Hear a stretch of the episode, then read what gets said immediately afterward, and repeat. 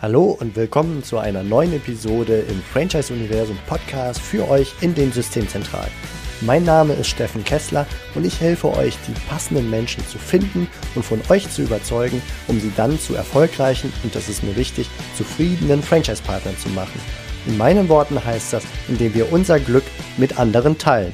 Viel Spaß mit dem kommenden Impuls.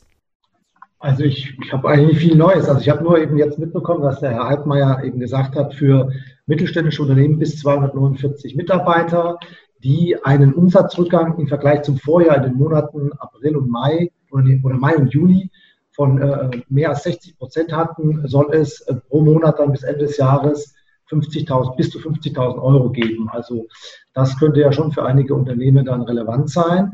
Ähm, also es hat kein, muss keinen Verlust haben, aber ein Umsatzrückgang von 60 ähm, Prozent.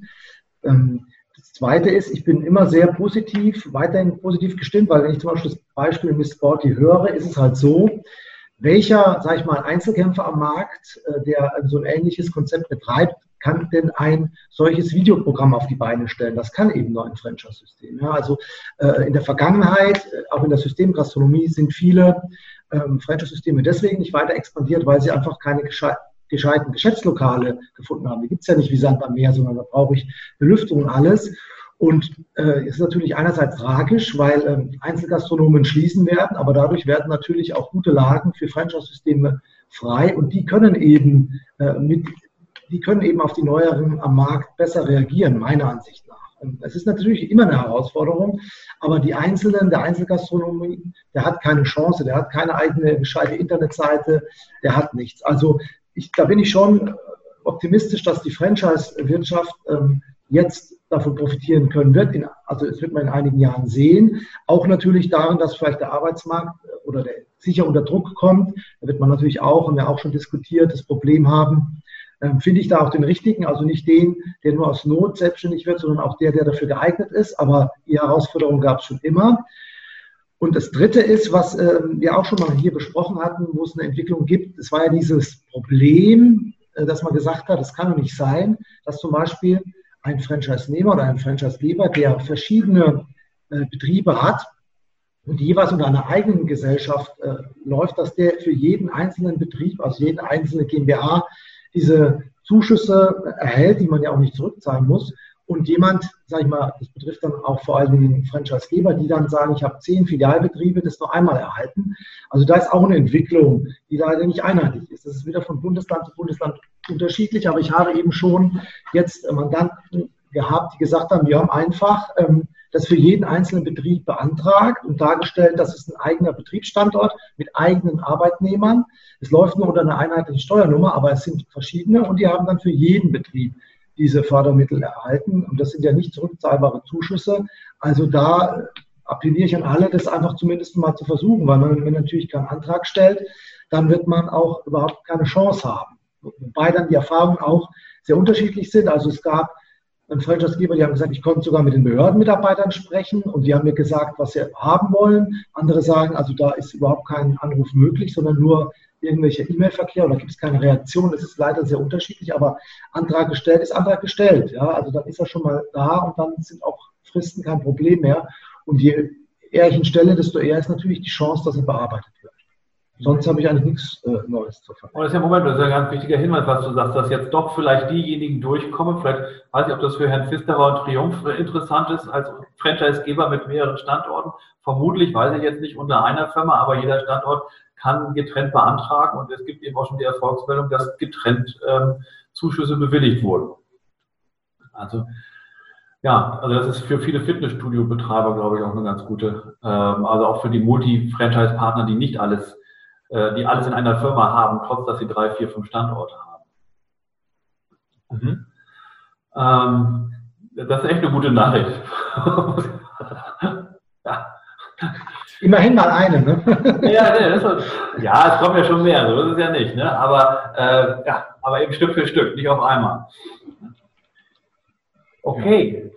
Ja, und also vielleicht noch zu den Entschädigungen. Also, das habe ich auch schon gesagt, nach dem Inflationsschutzgesetz, da muss man einfach die weitere Entwicklung abwarten. Also, da ist es wirklich so, ähm, da wird bunt vertreten, was vertretbar ist von den Juristen. Und ähm, am Ende wird sich dann herausstellen, was die Gerichte entscheiden. Also war es eine Maßnahme, diese Schließungsanordnungen oder diese Allgemeinverfügungen zur Prävention oder schon zur konkreten äh, Abwehr. Und darauf basierend kann es Entschädigungen geben oder nicht. Und äh, das ist einfach juristisch nicht geklärt. Und heute hat man ja zum Beispiel, jetzt habe ich gerade vernommen, also äh, der Bundesgerichtshof hat bestätigt, VW muss Entschädigungen zahlen. Also es muss halt manches bis ganz nach oben durchgefochten werden. Aber ähm, ich kann mir schon vorstellen, dass am Ende da doch noch äh, Zahlungen fließen, weil es ist einfach ineinander übergegangen. Man konnte ja, kann ja nicht genau sagen, das ist eine Maßnahme, äh, um die, um, um, um die Ansteckung zu verhindern oder es ist eine präventive Maßnahme. Und dann wird am Ende ähm, das Gericht entscheiden müssen. Also das ist eine fließende Bewegung, muss man schauen.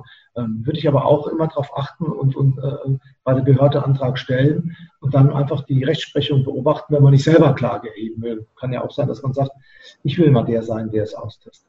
Mhm. Volker, gibt es irgendwelche Gesetzesentwürfe, irgendwas mit Blick in die Zukunft, was kommen könnte, abgesehen von dieser 60% Umsatzrückgangsankündigung? Äh, also es wird ja viel diskutiert, auch nochmal Änderungen im Infektionsschutzgesetz. Äh, ähm, aber was da jetzt kommen wird, es gibt weitere Überlegungen, auch jetzt mit, äh, mit Familien, dass man, da gibt es ja auch so eine Entschädigung, äh, die war allerdings auf sechs Wochen befristet, wo man gesagt hat, wer eben zu Hause bleiben muss, Homeoffice machen muss, weil seine Kinder nicht zur Schule gehen können. Das war auf sechs Wochen befristet und ich glaube bei etwas mehr als 2000 Euro gedeckelt. Das soll jetzt aufgebohrt werden auf bis Ende des Jahres unter Umständen. Also da ist Bewegung. Ich glaube, die Politik sieht halt, dass ihre Maßnahmen einerseits nicht ausreichen, also weil jetzt kommt der erste Problem. Ich ehrlich gesagt würde auch nicht gerne zur Gastronomie gehen, wo ich ja, wo, wo ja eine Registrierungspflicht ist. Ne? Also ich muss mich ja registrieren lassen. Und wenn ich jetzt dann Pech habe und war im falschen Restaurant, dann bin ich unter Quarantäne äh, mindestens 14 Tage. Ähm, also das schreckt natürlich ab. Da ist überhaupt kein, also da ist auch kein richtiges Erlebnis mehr. Ja, das ist, ist das Problem. Also die sieht einerseits, sie muss nachbessern, andererseits begrenzt, also sind ja auch nicht unbegrenzt Mittel vorhanden. Ja. Wir sehen, die Steuereinnahmen gehen zurück und man kann nicht immer ausschütten. Man muss da einfach beobachten und am Ball bleiben. Aber da ist sicher mal, vielleicht kommt das nächste Mal der Herr Mund wieder dazu, beim finanziellen der bessere Ansprechpartner als ich. Mhm. Das war's für heute von mir hier im Franchise-Universum Podcast. Ich freue mich, wenn für euch ein passender Impuls dabei war und wenn ja, dann leitet ihn gerne an eure Kollegen innerhalb der Systemzentrale weiter und ganz besonders empfiehlt sehr gerne diesen Podcast an eure befreundeten Franchisegeber und Franchise-Manager, denn es ist natürlich noch lange nicht jeder in der Podcast-Welt angekommen. Und sehr gerne hinterlasst mir eine nette Bewertung auf iTunes. Das hilft mir, diesen kleinen Nischen-Podcast für die Franchise-Wirtschaft leichter auffindbar zu machen. Ich wünsche euch eine gute Zeit, teilt euer Glück, euer Wissen, euren Erfolg mit euren Franchise-Partnern. In diesem Sinne macht es gut, bis zur nächsten Episode. Ciao.